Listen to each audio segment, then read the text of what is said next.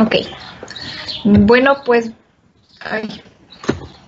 vamos a comenzar con el tema liberados y guiados en el desierto. En este tema, pues vamos a ver, eh, es como un resumen de todo lo que hemos estudiado en el libro de Éxodo, semana tras semana, y, parte de nuestro peregrinar también, cómo nosotros nos vemos eh, en este desierto, en este mundo, cómo somos liberados de Egipto por medio del Mesías y somos eh, introducidos en el desierto para su servicio, para servirle. Y bueno, pues a medida de que vayamos viendo un poco más del tema, nos vamos a ir eh, reflejando dentro de lo que el pueblo de Israel vivió y pues incluso modelos que, que podemos aprender de ellos, no necesariamente en, eh, en, cosas buenas, porque incluso el pueblo de Israel tuvo fallas, tuvo, eh, pues, tuvo, se resbaló, se desvió y pues de todo ello aprendemos. Y bueno, pues comenzamos con la esclavitud. A ver si puedes Ah, luego desaparece. No, no, no, no, más Nada más, ajá, pícale, no le no en la crucecita, en la, en la parte gris, y se va a desaparecer solita. Ya le piqué. Móvela. Moviéndola. Ah, para que no se vea. Bueno, eh, bueno, pues vamos a comenzar viendo la esclavitud. Eh, dentro de su contexto, como el pueblo de Israel, pues vemos que se encontraba en esclavitud, como el Eterno le dijo a Abraham que su descendencia iba a habitar en una tierra extranjera y iban a ser oprimidos 400 años. Y bueno, pues al igual que el pueblo de Israel se encontraba en una tierra ajena, en una tierra que no les pertenecía, eh, pues también nosotros eh, nos relacionamos con ello porque actualmente ah, pues vivimos en este mundo que figura como es Egipto eh, pues sí, como es Egipto de aquella época, pero ahora eh, hasta nuestros días, eh, pues en esa tierra en la que nos encontramos, no es nuestra. Y aunque vivimos en, en el mundo, pues como dice segunda de Corintios 10.3, ¿no? no nos debemos amoldar a lo que el mundo nos ofrece, a la esclavitud. Y bueno, pues vamos a preguntarnos, eh, pues, ¿qué es la esclavitud, no? Y bueno, pues vamos a leer Juan 8, 33 y 34. Le respondieron, descendencia de Abraham somos, y jamás hemos sido esclavos de nadie. ¿Cómo dices tú, seremos libres? Yeshua les respondió, de cierto, de cierto, os digo que todo el que practica el pecado es esclavo del pecado. Y bueno, pues vemos entonces eh, que la esclavitud eh, pues no se refiere tanto a algo literal, sino más bien eh, tiene que ver con el pecado, cómo nosotros nos hacemos esclavos del pecado. Por ahí también puse unas imágenes de cómo, pues, aunque nosotros no lo vemos así, pero es lo que en verdad muchas veces llegamos a caer en, ese tipo de esclavitud que se presenta en el mundo. A través de, pues vemos aquí eh, el dinero, lo materialista, las redes sociales incluso, y bueno, pues vemos cómo todos esos medios que actualmente tenemos los debemos utilizar eh, con un buen sentido, con un enfoque verdadero, que, que los utilicemos para bien porque son herramientas, ¿no? Son herramientas que nos sirven, pero como hemos estudiado antes, pues debemos aprender a usarlas para que ellas no nos dominen y no seamos eh, pues esclavos de todas esas herramientas, porque en vez de proporcionarnos un bien, pues lo que nos hacen es hacernos dependientes de todo ello, ¿no? Y bueno, pues em, ahora no vivimos la esclavitud eh, literal como lo veíamos que fue dentro del pueblo de Israel, cómo se encontraban eh, en Egipto, cómo se menciona que fueron afligidos. Y bueno, pues vamos a ver un poco acerca de esta palabra que se menciona, acerca de la esclavitud, que viene del hebreo 5650. La palabra es Evet, y significa siervo, sirviente, cortesano, criado, esclavo, jornalero, servidor, servidumbre, sierva, siervo, sirviente. Y bueno, pues eh, aquí lo que vemos eh,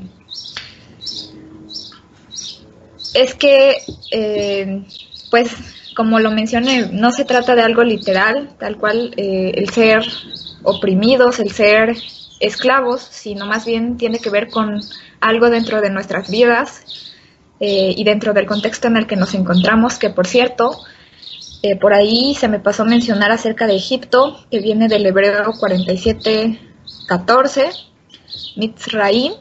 Y bueno, pues investigando un poquito más acerca de esta palabra, si se van a su raíz, viene de sur, que significa atiborar, atiborrar, confinar. En muchas aplicaciones, literalmente y figurativamente, formativa u hostil.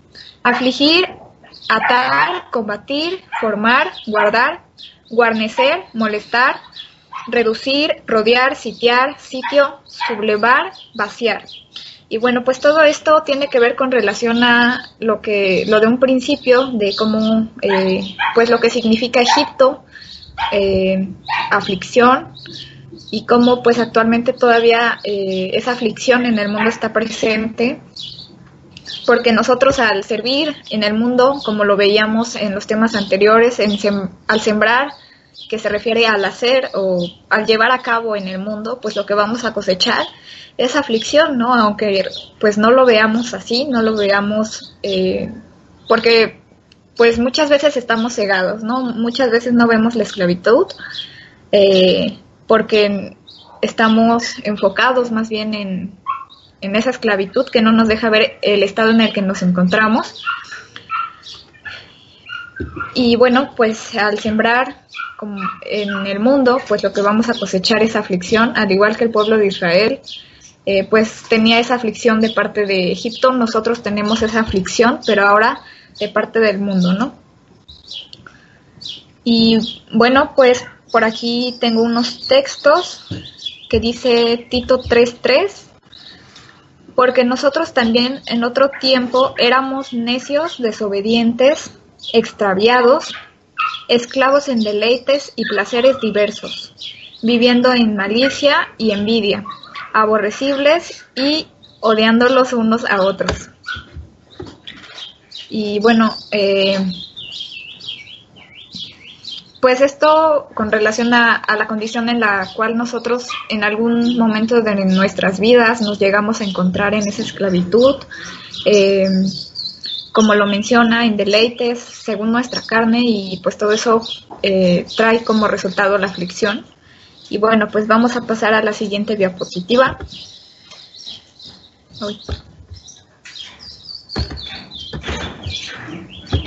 Ya no me agarro. Ah, ya ah, este, liberados. Y bueno, pues aquí vemos cómo, cómo a través de la historia se nos muestra que el Creador eligió a Moisés, como ya lo hemos estudiado antes, vimos cómo fue que él fue llamado a, para, para esta tarea de sacar al pueblo de Israel de la esclavitud en la que se encontraba. Y bueno, eh, pues vamos a leer la definición de lo que significa liberar, que viene del hebreo 6299. La palabra es pada, raíz primaria, separar, rescatar, generalmente liberar, preservar, librar, redimir, rescatar, rescate, salvar. Y bueno, pues todo esto nos, como que nos va eh, ampliando más eh, pues con relación a esta palabra que no solamente quiere decir ser libre, sino también eh, redimir, como eh, somos rescatados. Y todo eso también nos recuerda lo que el Mesías vino a hacer a través de su obra, cómo fue que Él nos eh, liberó. Y, y, pues todo eso, como lo estudiamos, pues el Mesías vino a ser una sombra de Moisés, como pues lo vemos representado a través de Moisés y, y cómo Él vino a cumplir con, con liberarnos de la condición de pecado, de servidumbre en la que nosotros nos encontrábamos. Y bueno, pues eh, por aquí tengo un versículo que está en Hebreos 2, 14 y 15. Dice, así que, por cuanto los hijos participan de carne y sangre, él igualmente participó también de lo mismo, para anular mediante la muerte el poder de aquel que tenía el poder de la muerte, es decir, el enemigo, y librar a los que por el temor a la muerte estaban sujetos durante toda la vida. Eh, también vemos en Colosenses 1 del 13 al 14 que dice, Él nos libró del dominio de la oscuridad y nos trasladó al reino de su amado Hijo, en quien tenemos redención, el perdón de los pecados. Y bueno, eh, pues esto con relación a, a, la obra del Mesías y cómo fuimos liberados de ese estado, de esa condición para venir a servirle, para ya no ser servidores del mundo, eh, de Egipto, sino más bien eh, ser libres a través del Mesías para servirle a Él. Y bueno, pues por otra parte, eh, pasando a la siguiente diapositiva, vemos que se habla acerca de los obstáculos, ¿no? Y vemos cómo dentro del pueblo de Israel se presentaron estos obstáculos incluso pues por ellos mismos. Y esto es muy importante y, lo relacioné con lo que veíamos eh, en la anterior diapositiva de ser liberados.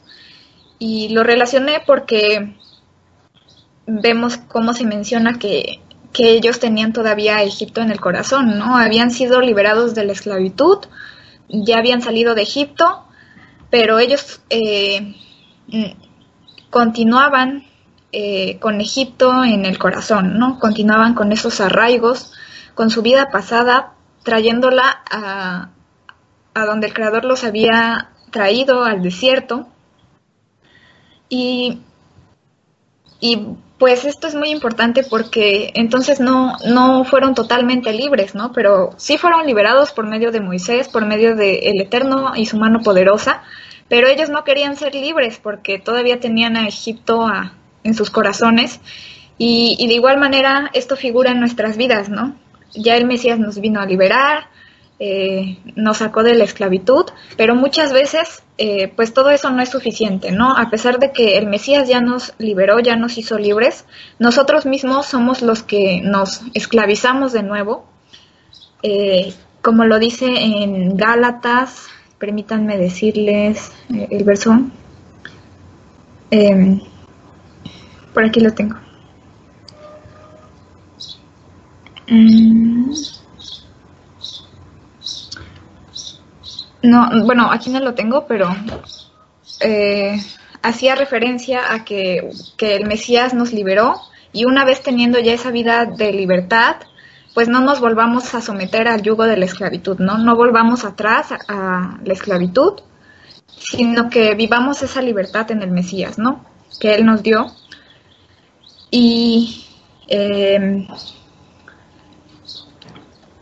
pues el sacar a Egipto de nuestros corazones para poder ser verdaderamente libres. ¿Y qué significa sacar a Egipto, a sacar eh, todo lo que el mundo nos ofrece de nuestros corazones?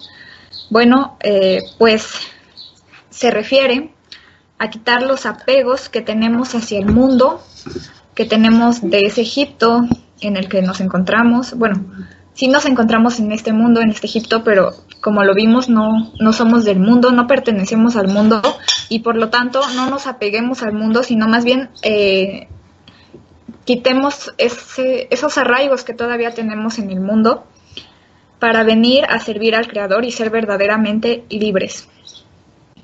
Y bueno, pues esos apegos en nuestras vidas los podemos ver como eh, como la música, el materialismo, las adicciones, por ahí le puse, puse una imagen que, que, bueno, pues ahí aparecen los vicios o las adicciones hacia diferentes cosas que el mundo nos ofrece, pero literalmente son como esa bola que no nos deja avanzar, que no nos deja caminar, y lo que tenemos que hacer es pues deshacernos de todo eso que no nos deja avanzar para poder continuar eh, el camino que el Eterno nos está abriendo en el desierto. Y, bueno, pues eh, antes de comenzar a, ver algunos ejemplos acerca de, eh, pues, acerca de esta parte de cómo, pues, de estos arraigos, de cómo ellos veían hacia el pasado, pues me gustaría comentar acerca de algunos obstáculos que también tenía presente yo en mi vida y que pues no me di cuenta de que no me dejé, bueno, sí me di cuenta, pero yo no los quería quitar de mi vida, eran, eh, pues sí, eran, eran cargas que yo no quería seguir cargando. Y una de esas cargas, pues como ya se los he comentado, se encontraba dentro de los sistemas, de mis amistades y dentro de todo lo que mi ego y mi carne pedía en torno a ese contexto en el que yo antes me desenvolvía. Sin embargo, eh, pues como lo vimos, debemos dejar todas esas cargas que no nos dejan avanzar para venir a, a cargar el yugo del Mesías, como dice, que que nos neguemos a nosotros mismos para llevar su carga, que es ligera que, y fácil de llevar, ¿no? Y, y bueno, pues vamos a comenzar viendo los ejemplos, principalmente dentro del pueblo de Israel.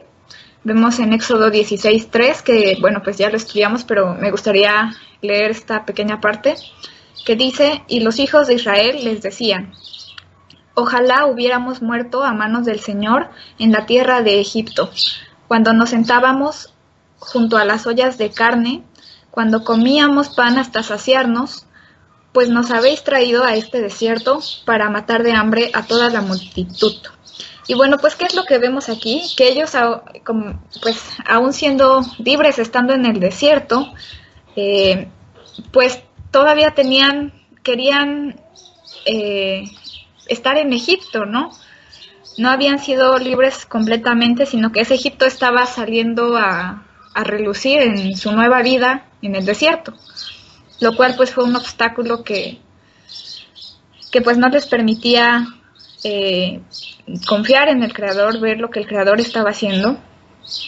Y bueno, pues por otra parte también tenemos el ejemplo de la mujer de Lot, ¿no? Que aún siendo avisados de la destrucción que habría en Sodoma y en Gomorra, vemos que ella tenía la oportunidad de salvarse, de ser liberada de, del caos, de la mortandad que iba a haber en su tierra, porque incluso lo menciona que, que ella volteó atrás, ¿no? Por, porque ella había nacido en esa tierra, ella tenía todavía esos arraigos hacia esa tierra y que pues al volver atrás, pues lo que le trajeron eh, le costó la muerte, ¿no? Bueno, no, no dice que se murió, sino que se convirtió en una estatua de sal, ¿no? Pero igualmente, eh, pues sin vida.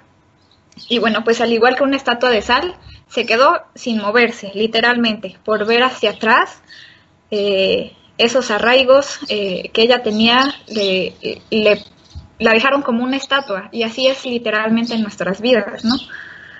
Cuando nosotros nos enfocamos en eh, cuando en nuestras vidas eh, traemos cosas del pasado, nos todavía tenemos esos arraigos hacia cosas del pasado de, de la esclavitud, pues lo que pasa es que igual nos quedamos como estatuas sin hacer nada, sin poder caminar y lo que debemos hacer es aprender a soltar todo eso para poder ser liberados, ¿no? Y bueno, pues todo esto me recordaba a lo que se menciona en Eclesiastés 7.10, que por ahí eh, está el canto que, Ernesto compuso la letra acerca de, eh, de que no es nada sabio eh, no vivir el día de hoy y porque así olvidas lo que el Eterno en ti renueva, ¿no? Te pierdes de lo que cada día el Eterno te permite vivir, te permite crecer por recordar cosas, por traer el pasado al presente, que pues vemos que no trae frutos y que pues no es nada sabio, como lo menciona. Y bueno, eh, pues aquí ya comenzamos a ver una expectativa, ¿no? Una, pues sí, una expectativa eh, del mundo, como nosotros antes veíamos el mundo como un, eh, como un Egipto que, que nos tenía mucho que ofrecer, un Egipto próspero, un Egipto, un mundo que nos ofrece eh, pues de todo, ¿no? Incluso lo han llegado a comentar dentro del, del, grupo, como el mundo nos ofrece todo en charola de plata. Y pues todo eso, una vez que nos comenzamos a, a entender que somos liberados, que somos guiados por el desierto, pues cambiamos de perspectiva, ¿no? Ya no lo vemos así, sino que ahora lo vemos como está en la imagen, ¿no? Vemos un mundo árido, seco, que no tiene nada que ofrecernos y que, pues sin el Eterno, sin su guía, eh, pues nos morimos, ¿no? Incluso lo estudiamos con los temas anteriores, como fuera de él, nada somos, ¿no? Y sí, pues estando en este desierto nos vamos a encontrar con dificultades, eh, porque incluso vemos los que van al desierto, ¿no? Como tienen que llevar una guía para no perderse, para poder sobrevivir, cierta capacitación, cierto enfoque correcto para saber dónde caminar y, y poder no morir. Y de igual manera en nuestras vidas, ¿no? Se encuentran peligros, tentaciones, pruebas eh, y todo. Y bueno, eso lo vamos a ir viendo más adelante, pero lo que vemos es que sin el Eterno, eh, en este mundo, sin, en este desierto, que pues ya no lo vemos como un Egipto, sino más bien como algo seco, sin el Eterno, pues, pues nada somos, ¿no? Nada podemos llegar a ser y nos quedamos perdidos en el desierto. Y bueno, pues vemos la palabra guiados, viene del hebreo 5148, la palabra es nakha, raíz primaria, guiar, transportar al exilio o como colonos. Encaminar, guía, guiar, llevar, conducir, pastorear, poner, traer. Y bueno, pues esto, eh, pues vemos como ser guiados eh, tiene que ver con muchas cosas, con pastorear, eh, todo, eh, pues incluso se menciona en la escritura como el creador, como eh, el Mesías es nuestro pastor y nosotros debemos confiar en él, ¿no? Y bueno, pues también vemos el ejemplo, o bueno, vemos lo que pasó con el pueblo de Israel, cómo ellos fueron guiados por el desierto con una nube de día y con una columna de fuego por la noche, que también, bueno, pues una parte de lo que ya hemos estudiado, pero vemos cómo todo esto eh, figura en nuestras vidas, cómo continuamos siendo guiados por el Eterno a través del mundo, del desierto. Eh, y Y bueno, pues también recordando un poco acerca de lo que estudiamos anteriormente, vemos cómo el pueblo de Israel pues no fue llevado por el camino más corto, eh, que seguramente pues ya conocían.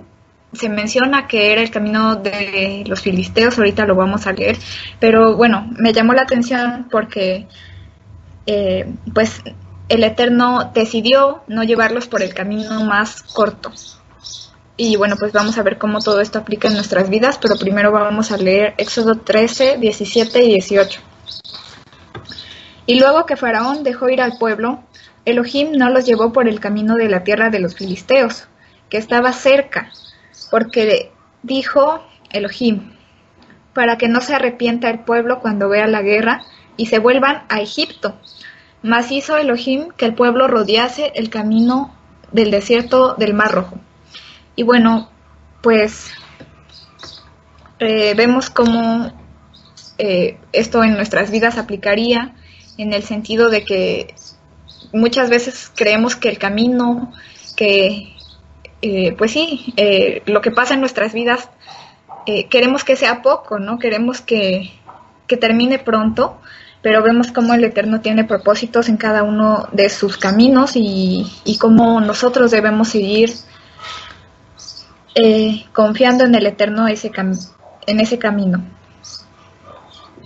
Y bueno, eh, pues vamos a comenzar a ver que en el desierto nos vamos a encontrar con muchos caminos.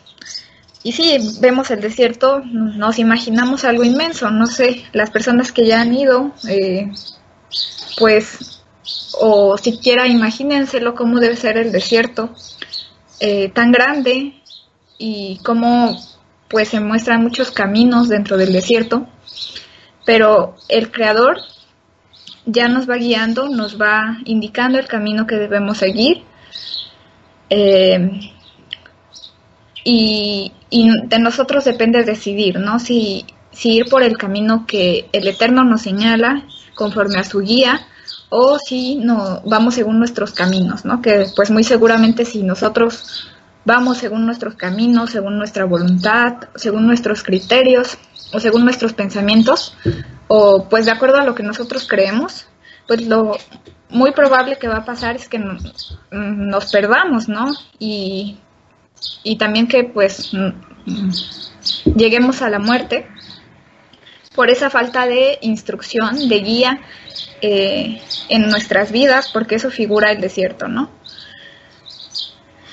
Y bueno, eh, eh, pues vemos como muchas veces esto es lo que se busca dentro del mundo, ¿no? El, el llevar a cabo sus propios caminos, el ser libres. Y, y, vemos en la escritura que pues la libertad no se refiere a eso. Ahorita les voy a compartir un texto. Eh, está en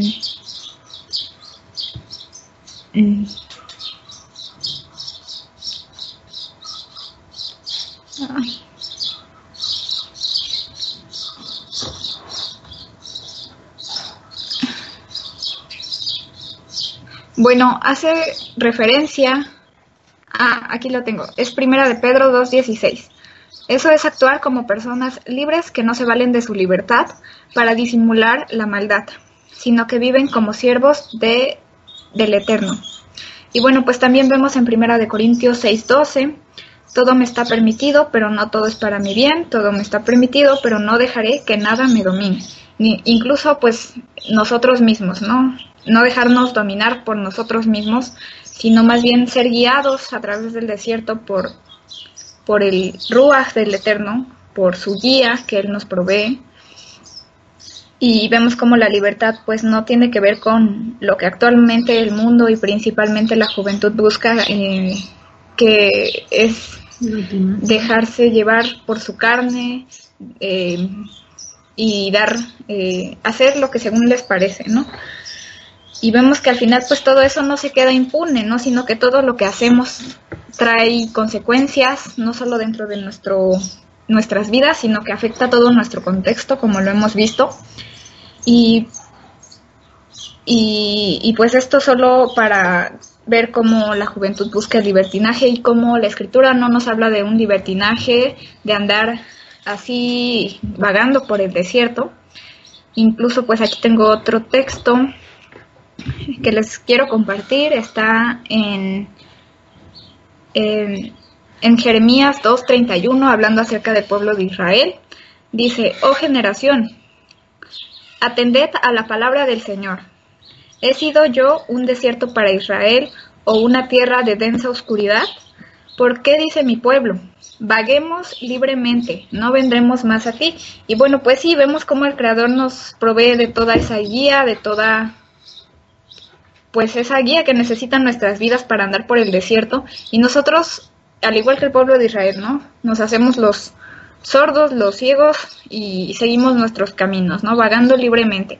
Y bueno, pues por aquí también ya entendemos que no estamos en el desierto para ir en contra del Creador en rebeldía, sino o vagando, ya no nos encontramos sin un rumbo en el desierto, sino que todo lo contrario, ¿no? Ahora tenemos eh, tenemos un, un punto, un lugar al cual llegar, tenemos una meta que como creyentes en el Mesías, eh, pues la tenemos presente en nuestras vidas, peregrinando en el desierto, ya no vagando, viviendo de manera desordenada, sino guiándonos conforme a lo que el Creador nos, nos muestra. Y bueno, pues aquí vamos a leer Hebreos 11, del 13 al 16 que dice, conforme a la fe, murieron todos estos sin haber recibido lo prometido, sino mirándolo de lejos y creyéndolo, y saludándolo y confesando que eran extranjeros y peregrinos sobre la tierra. Porque lo que esto dicen claramente dan a entender que buscan una patria.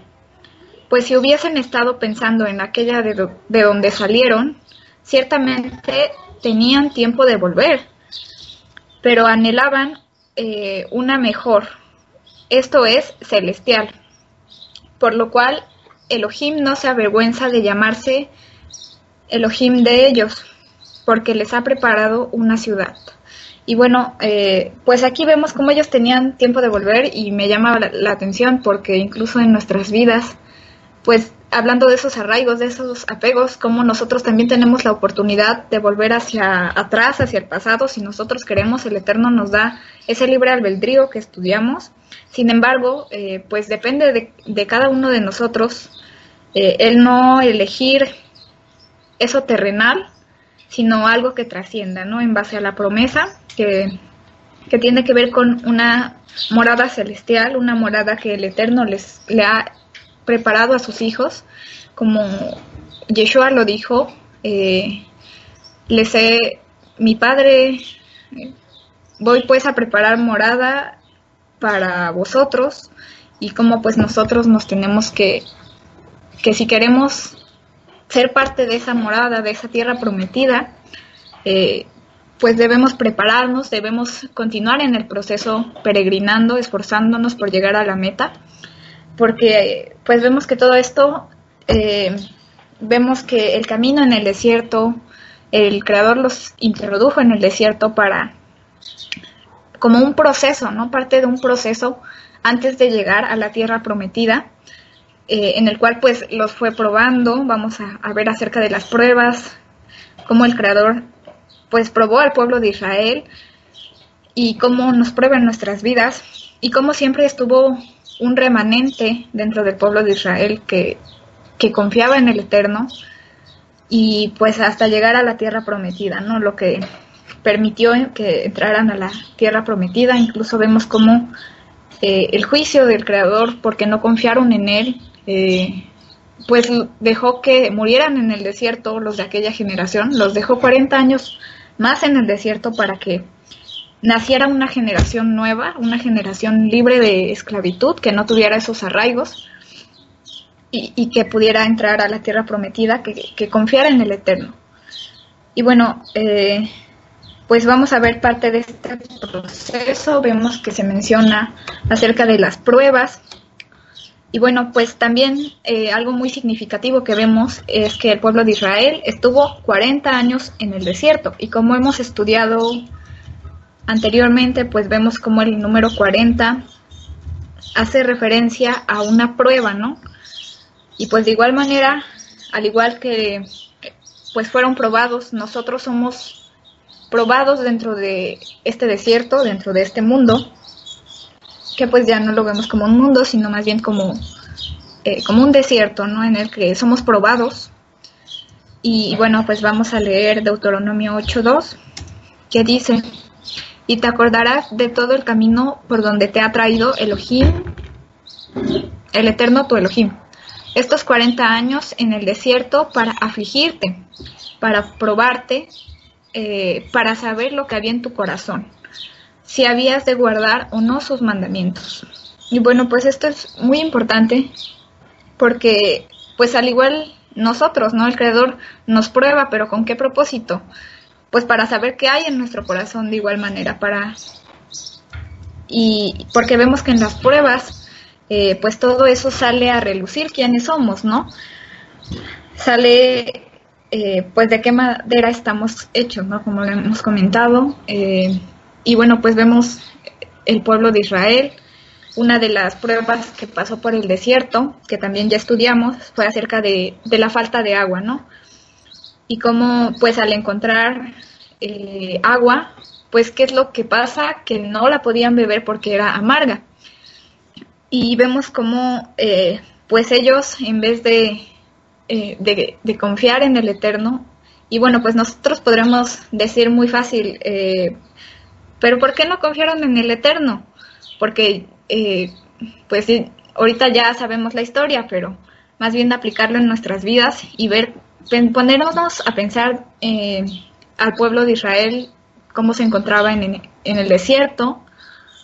Y, y pues dice incluso que andaban tres días por el desierto sin agua, sin encontrar eh, pues sí, fuente de vida. Eh, y pues imagínense caminando con familiares, con niños pequeños, personas vulnerables a la deshidratación, al calor intenso y todos esos peligros que como vimos el sol representa las aflicciones, todos esos peligros que se encuentran en el desierto y al encontrar agua pues no la pueden beber, pues qué sienten, ¿no? Muchas veces sale nuestra condición humana en las pruebas.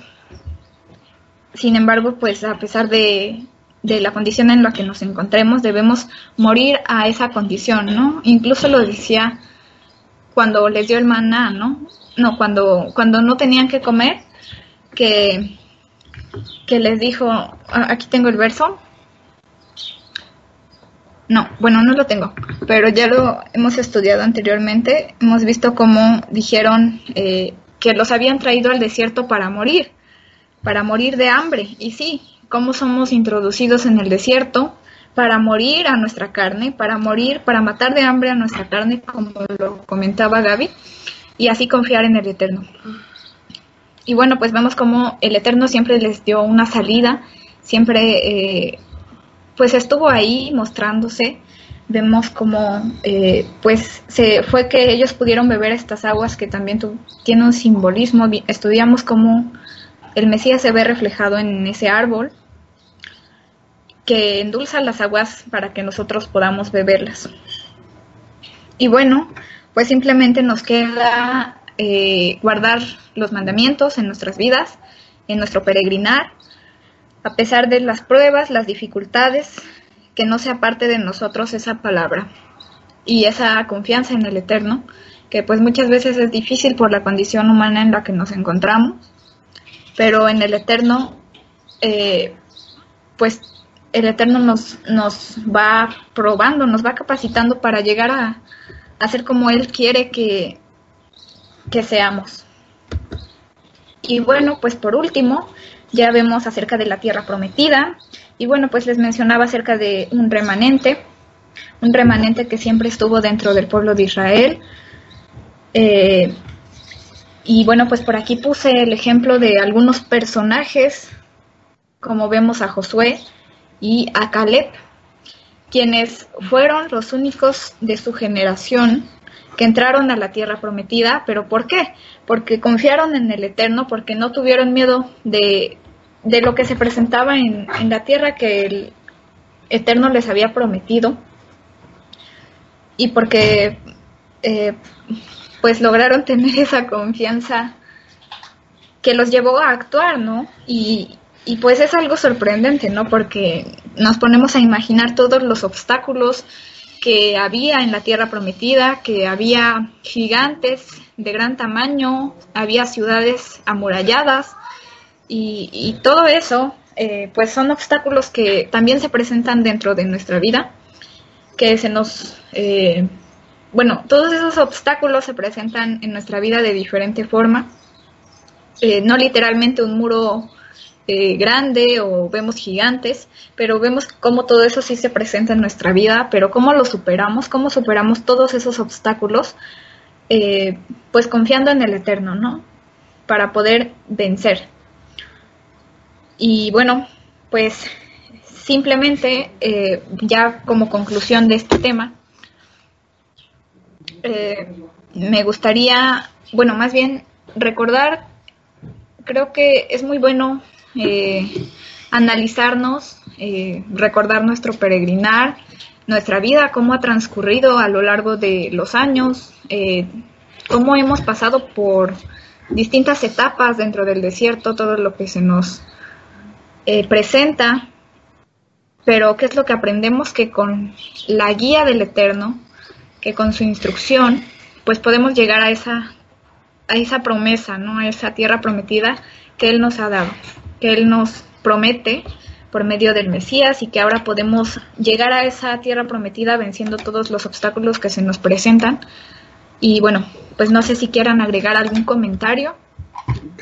Bueno, vamos a pasarle el micrófono a Ernesto. Y bueno, pues muchas gracias por acompañarnos.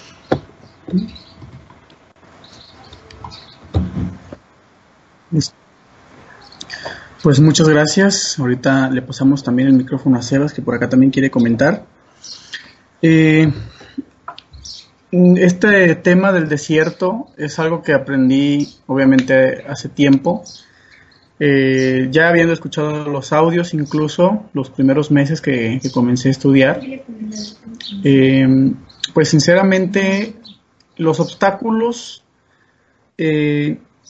van a estar siempre siempre va a estar eh, nuestra humanidad de alguna manera eh, pues padeciendo en este mundo porque sí y es una referencia o sea sí es una referencia sí es una representación esto que pasó el pueblo de Israel y que de hecho seguimos estudiando y que apenas vamos empezando apenas vamos en el becerro de oro pero todo lo que se vive en el desierto, y como lo ha mencionado mi cuñado en, sus, en los audios, en sus estudios, em, es una representación del ser humano, de la necedad del ser humano, porque a pesar de que tiene la instrucción, a pesar de que tiene los ejemplos, a pesar de que tiene incluso hasta señales, milagros, eh, no entendemos que tenemos que obedecer incondicionalmente porque hemos pedido ser liberados. ¿Realmente el pueblo de Israel pedía ser liberado o no? ¿Se acuerdan? Que, que, clamaba el pueblo de Israel. El Eterno decidió eh, eh, poner en obra el plan que ya tenía.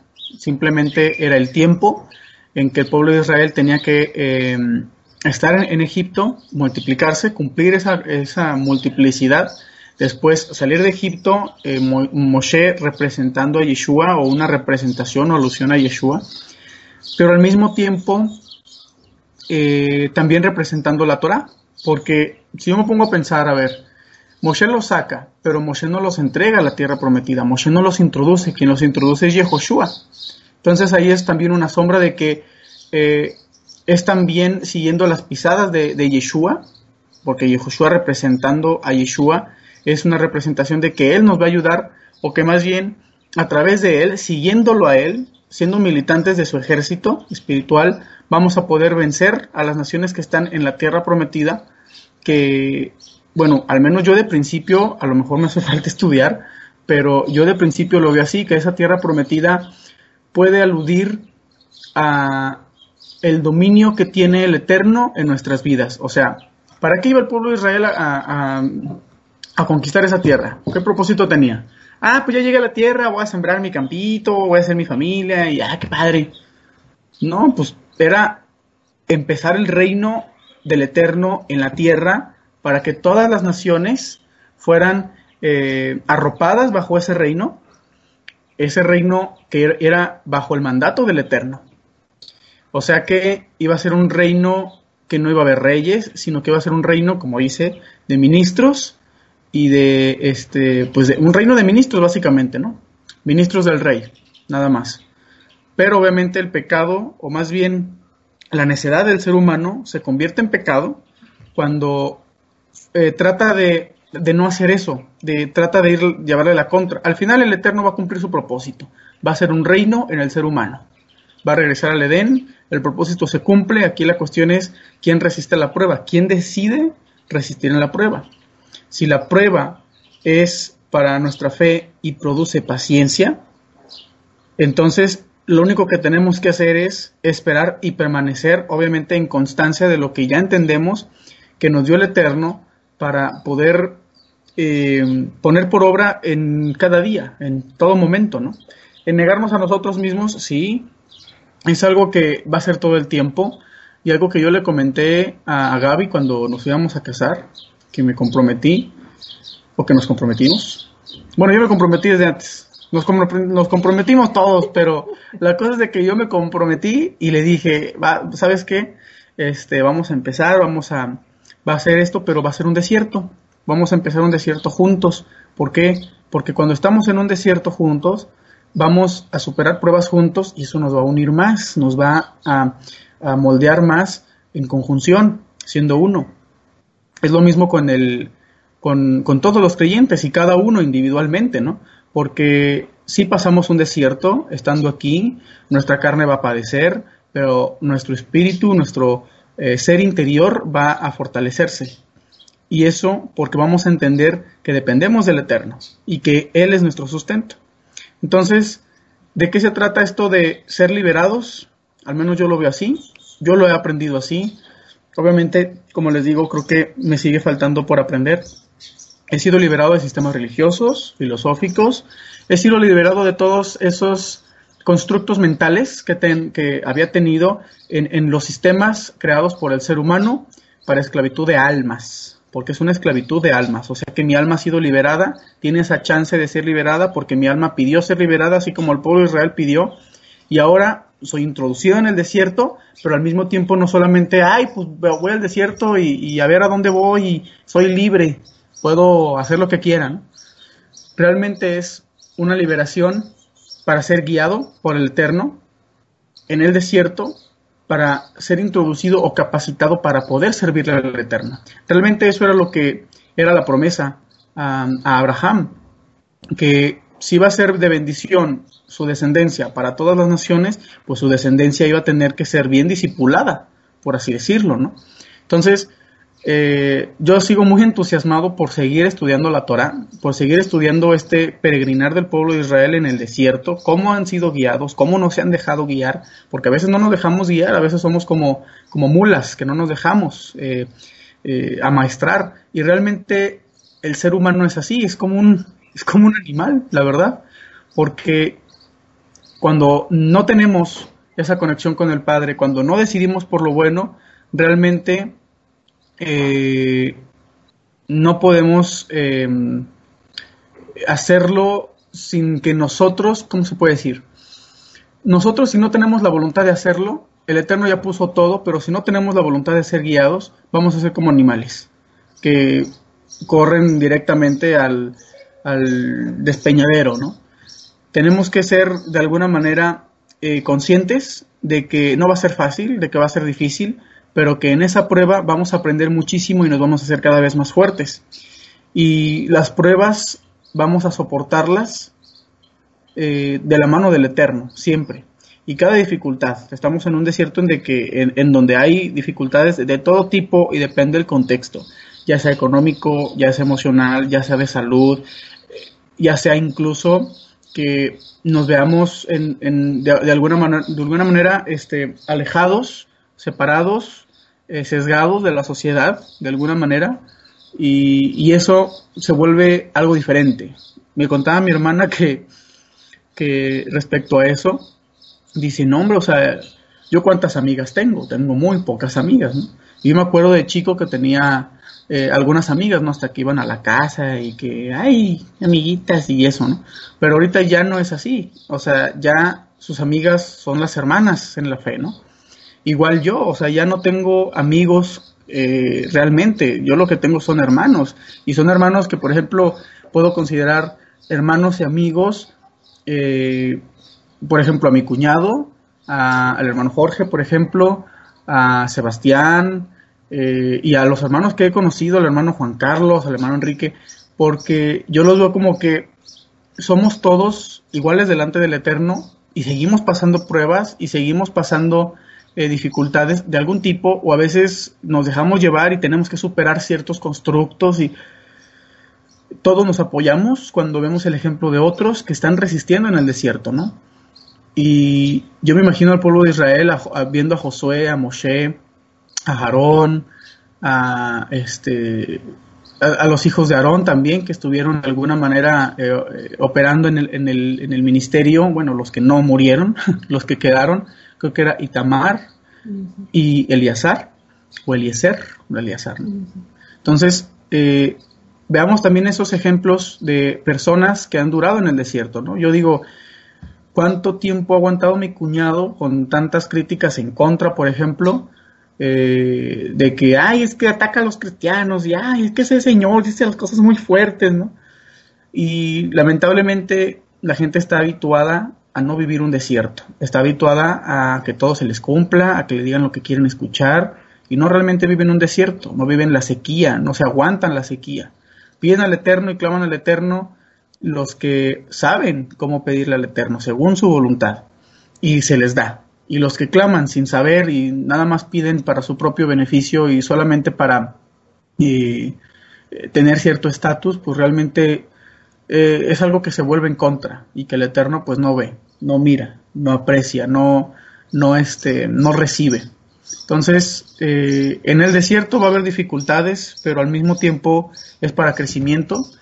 Y en lo personal ha sido un desierto, sí, pero al mismo tiempo deja uno de ver el desierto, deja uno de ver la magnitud y más bien ve el poder del Eterno obrando y se maravilla porque son realmente milagros los que han pasado. Es lo que yo le comentaba hace rato a, a Gaby. Yo no sé cómo hubiera podido por mis propios medios encontrar una mujer como tú.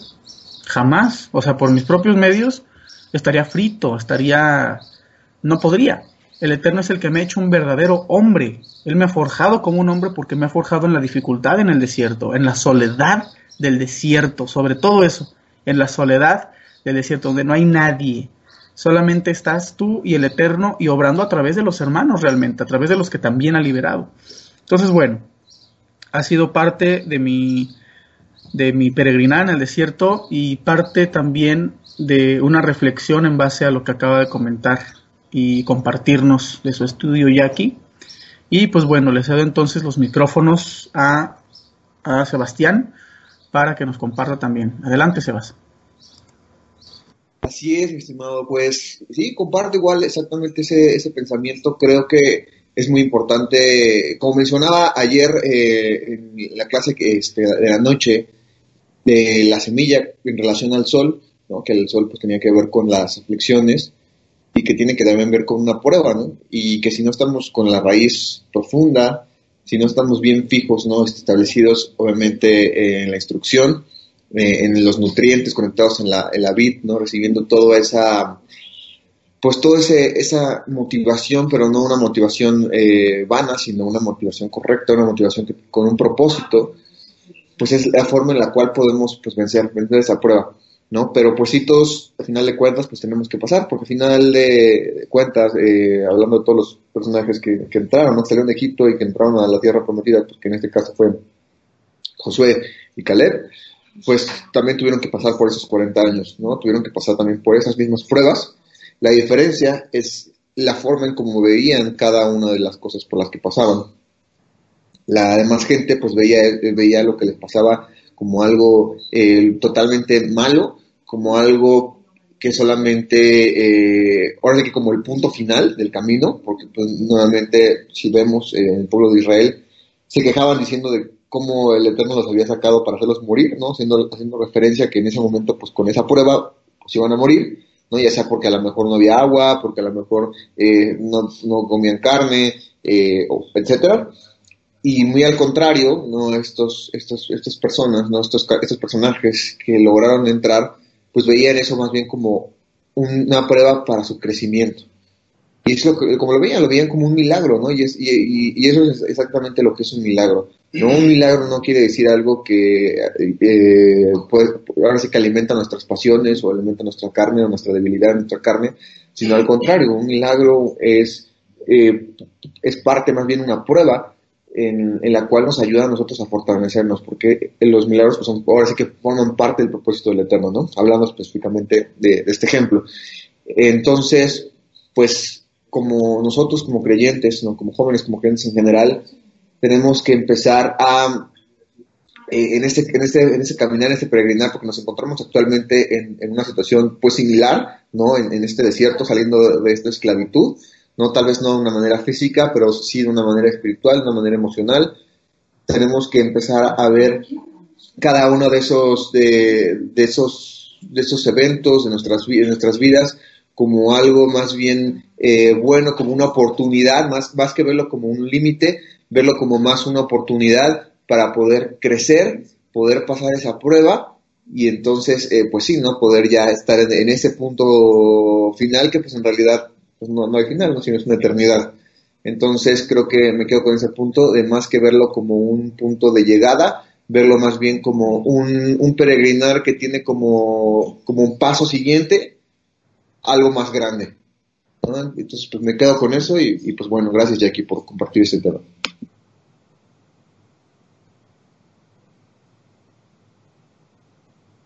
también para dar mi conclusión sobre este tema, eh, me llama mucho la atención la parte de que una vez que hemos sido liberados por el Mesías, debemos esforzarnos por que nada nos, eh, que nada nos quite esta libertad, como mismo eh, Pablo lo decía, que realmente es una lucha constante, que la que él vivía y la que vivimos todos nosotros eh, de la carne contra el espíritu, porque realmente eh, la carne pide todo lo contrario eh, a lo que va alineado a la instrucción del Eterno. Y también recordaba como el Mesías también nos los advirtió que el espíritu a la verdad está dispuesto, pero la carne es débil. Y entonces, eh, pero no solo dice esto, sino también que nos da las pautas para poderla vencer, que es, eh, le manda a sus discípulos y también a nosotros, ¿no? Eh, a que velen, a que oren y sobre todas las cosas eh, a que guarden la instrucción, porque eh, guardando la instrucción es cuando experimentamos esa verdadera libertad, como dijo David.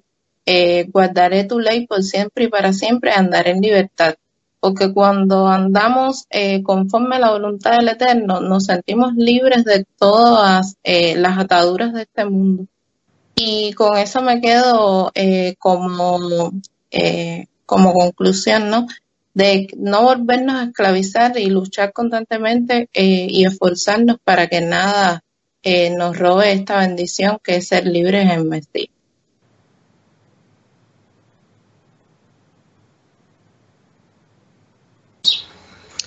Así es, pues gracias Jackie por compartirnos este tema y pues repasar sobre todo, ¿no? Eh, que lo estudiamos también cuando, cuando estudiamos lo del pueblo de Israel, cómo fue liberado y cómo hasta ahora en el punto que vamos estudiando pues se sigue revelando, ¿no? No parece no bastar las maravillas, el poder que el Eterno había manifestado de pues diversas maneras no, no, no bastó, ¿no? Al grado de que hicieron un becerro de oro y bueno, eh, lo que hemos estudiado.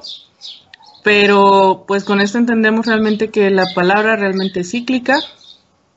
Todo lo que fue pues sigue siendo hasta nuestros días, sigue presentándose y, y ahora también podemos entenderlo de manera pues espiritual, cómo eh, sucede en nuestras vidas cómo podemos también ser esclavos. El punto es que siempre vamos a ser esclavos de algo, ¿no? y entendiendo que es la esclavitud, en este sentido, como lo explicó Jackie también, no precisamente de ser maltratados físicamente, oprimidos por, por algún rey, un faraón, no, no literalmente, pero sí siervos eh, de algo o de alguien, en este caso, o, siervos del mundo o siervos del Mesías. Y, y como lo vimos también, la decisión está en nosotros, a quien servimos. Porque sí, efectivamente podemos eh, ya haber sido libertados de, ese Egipto, de esa opresión espiritual, de esa esclavitud al pecado, pero de alguna manera eh, seguir arraigados, esclavizados a, constructos mentales, a, complejos, ataduras del mismo mundo, pero al mismo tiempo queriendo servir al Eterno. Y bueno, ahí empieza otro sincretismo, ¿no? Que muchas veces pues no podemos darnos cuenta por no querer dejar eh, esa esclavitud de servir a dos amos, ¿no? Eh, y la pregunta también es, bueno, o sea, la libertad ya está, la guía ya está, el intermediario ya está. La cuestión es, ¿queremos ser libres? Porque ese es otro punto, ¿no? No todos quieren ser libres para servir al Mesías. No todos quieren dejar esas ataduras. Por mucho que se les presente la libertad, no todos quieren. Entonces, la, la cuestión es si la tomamos si la vivimos y si la reflejamos en nuestro peregrinaje. Entonces, eh, pues todo esto a eso nos insta, ¿no? Realmente a, a ver si nosotros lo estamos haciendo, porque es cierto, tenemos que atravesar el desierto, ese es el, gran problema que no todos, no todos quieren, quieren rápido la tierra prometida a mi manera y, y, no, no, quieren atravesar ese desierto o, me pongo también yo, ¿no? Como antes que pues tampoco quería o no tenía ni idea de lo que era atravesar ese desierto porque a través de, ese proceso el Eterno nos moldea, nos forja y no hay de otra, no hay de otra, es donde realmente empiezan a ser sembrados esos frutos y en su tiempo pues, o la semilla y en su tiempo dan, dan el fruto que el Eterno quiere de nosotros. Entonces al final nosotros decidimos de quién ser siervos, a quién apegarnos, a qué instrucción apegarnos. y pues de qué manera vivir, ¿no? Entonces, pues gracias Jackie por compartirnos. Me parece que bueno, ya con esto concluyes o quieres comentar algo. Ah, ok. Entonces, pues, eh, pues te dejamos eh, aquí el micrófono. Talía, me parece.